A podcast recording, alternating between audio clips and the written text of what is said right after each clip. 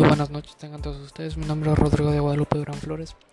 En este podcast voy a hablar sobre eh, la definición de derecho con el autor Pérez, Vela, Pérez Velera Víctor Manuel en su libro Teoría del Derecho. Eh, como definición de derecho tenemos eh, como tal eh, que el autor plasmó que en 1974 Adelsbaum reunió alrededor de 50 definiciones de derecho, no solo diferentes sino frecuentemente contradictorias. Desde entonces el problema no, no se ha solucionado. Para aproximarnos, aproximarnos, a una definición de derecho necesitamos hacer un acucioso examen de fenómenos jurídicos, analizar la analogía del concepto de derecho, examinar sus fuentes formales y materiales e indagar su misión y sus fines. Además, será necesario conocer las características del tiempo en el, que vivimos, en este caso la modernidad y la posmodernidad, y las diferentes percepciones del derecho a lo largo de la historia. Eduardo García Maínez, que es un eh, distinguido autor de, de la rama de derecho, sugiere a fin de, de, esclarecer la pregunta sobre qué es el derecho y examinar críticamente las principales corrientes contemporáneas de filosofía del derecho. Esta indagación tiene mucha relevancia, para que el enfoque humanista del derecho, ya que trata de discernir sobre el enfoque jurídico, es el instrumento más apto para proteger los derechos humanos fundamentales. El mismo García Maínez, en plena madurez de la famosa conferencia El humanismo y el derecho, pondera los elementos esenciales que construyen el derecho, que dice más o menos así. Tan importante como el conocimiento de los ideales que sirven de base a las concepciones humanísticas es la de la idea del derecho, porque la realización de dichos ideales depende en no una pequeña medida, medida de, la de la protección legal de los derechos humanos, solo que tal protección únicamente tiene eficacia cuando el ordenamiento de que se emana es objetivamente válido. Quiero decir que no todo ordenamiento legal merece el nombre de derecho, Derecho auténtico es el, que la vida a los grandes valores que legitimitan su existencia, los de la justicia, seguridad jurídica y bien común. Recordemos, a propósito de hacer tu interior, la hermosa frase de Leibniz. Hablar de derecho justo es un pleonasmo, hablar de derecho injusto es una contradicción. Esperando que se haya entendido esta, este pequeño fragmento de García Maínez, se da ya la ya tradicional dificultad de las que nos habla Emmanuel Kant para diferenciar el derecho. Aspiramos más que a una definición de género y especie, a exponer como una especie de abanico los elementos esenciales que nos capaciten para tener una comprensión integral más profunda de este importante fenómeno social.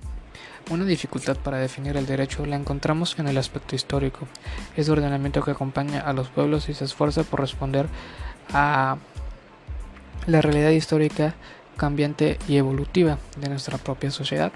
Así se da, por ejemplo, la evolución del derecho de las gentes del derecho internacional y del regido contrato civil, que ya es muy bien hablado, al contrato laboral del derecho del trabajo, que viene siendo la misma rama pero en diferentes perspectivas. En el primer caso se supera la concepción que identifica el derecho con las de derecho estatal. En el segundo se abre el horizonte de la justicia contractual bilateral hacia la justicia social. Además, debido a la complejidad del derecho, no se pueden eludir los fenómenos sociales, políticos y económicos que afectan a la sociedad. Asimismo, los diversos actores del derecho tienen una peculiar visión de este acuerdo con sus funciones e intereses. El legislador debe ampliar su horizonte a todos los fenómenos sociales, políticos y económicos. Los jueces, en cambio, deben prestar especial atención a la moral a fin de dar a la vez necesidades justas apegadas a derecho sería eh, algo muy contradictorio si los eh, jueces en este caso no se pusieran a ver la moral de las personas porque estaremos hablando de que los jueces toman decisiones como máquinas y la realidad no es así. La visión del abogado suele ser más estratégica, ve las normas jurídicas como las reglas de un juego que debe utilizar con habilidad y honestidad para provecho de su cliente. El que cultiva la ciencia del derecho o dogmática jurídica, como muchos juristas lo conocen, tendría una visión peculiar según la rama del derecho que trate de explicar e interpretar la penalista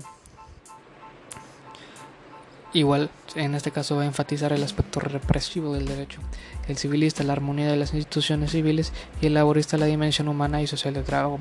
Si se dan cuenta, cada este abogado pues, va a tener sus diferentes funciones en base a la rama a la que se dedique. El teórico del derecho se esfuerza para contemplar el derecho desde un punto de vista superior.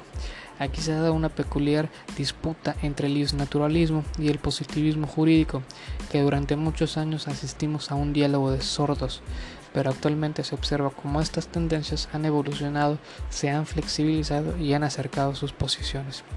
En efecto, en la reflexión sobre el derecho afortunadamente han surgido nuevas teorías del conocimiento y nuevos estudios sobre los valores que pueden aproximar puntos de vista que antes, merece, que antes parecían irreconocibles, como el de la relación entre moral y derecho, entre otros, que antes no era muy bien visto asimilar estos conceptos el uno con el otro, pero con el paso del tiempo se ha podido entender y entrelazar para llevar eh, un mejor estado de derecho.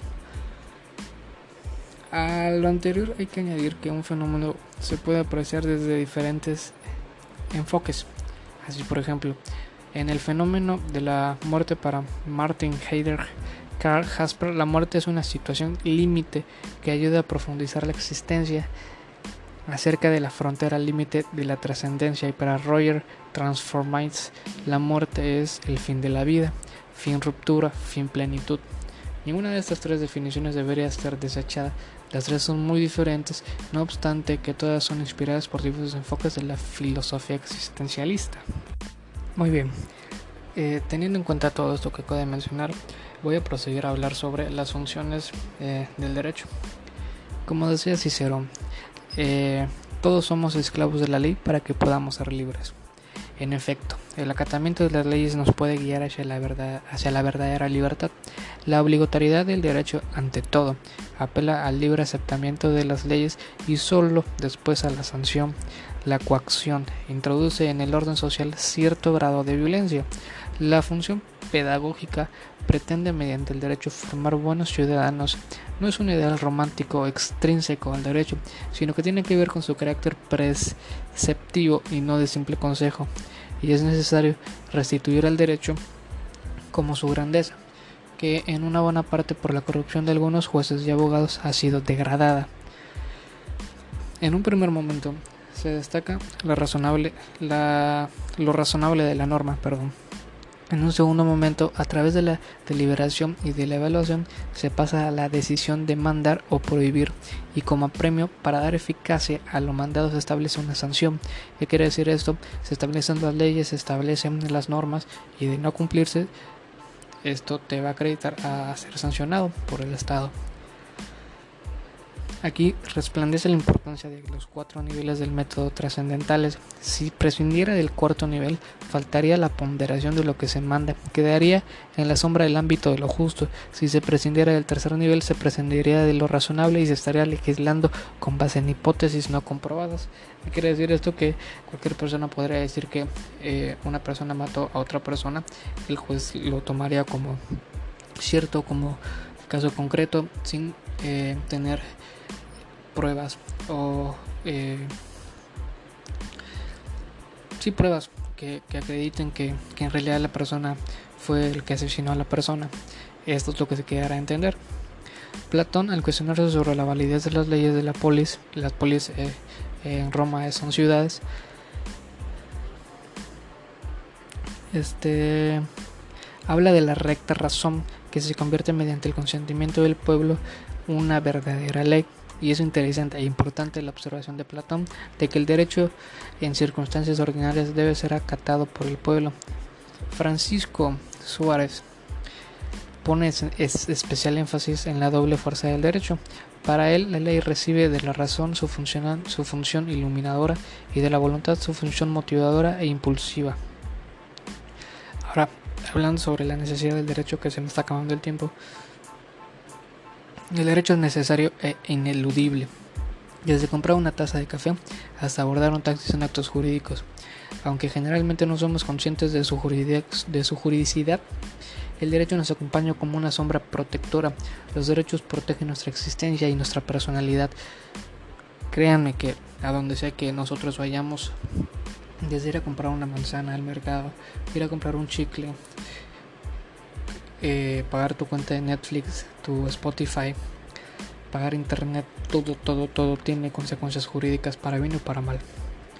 Y bueno muchachos, eh, pues hasta aquí terminó este pequeño eh, educativo. Espero que me haya dado a entender y que tengan una bonita noche. Muchísimas gracias.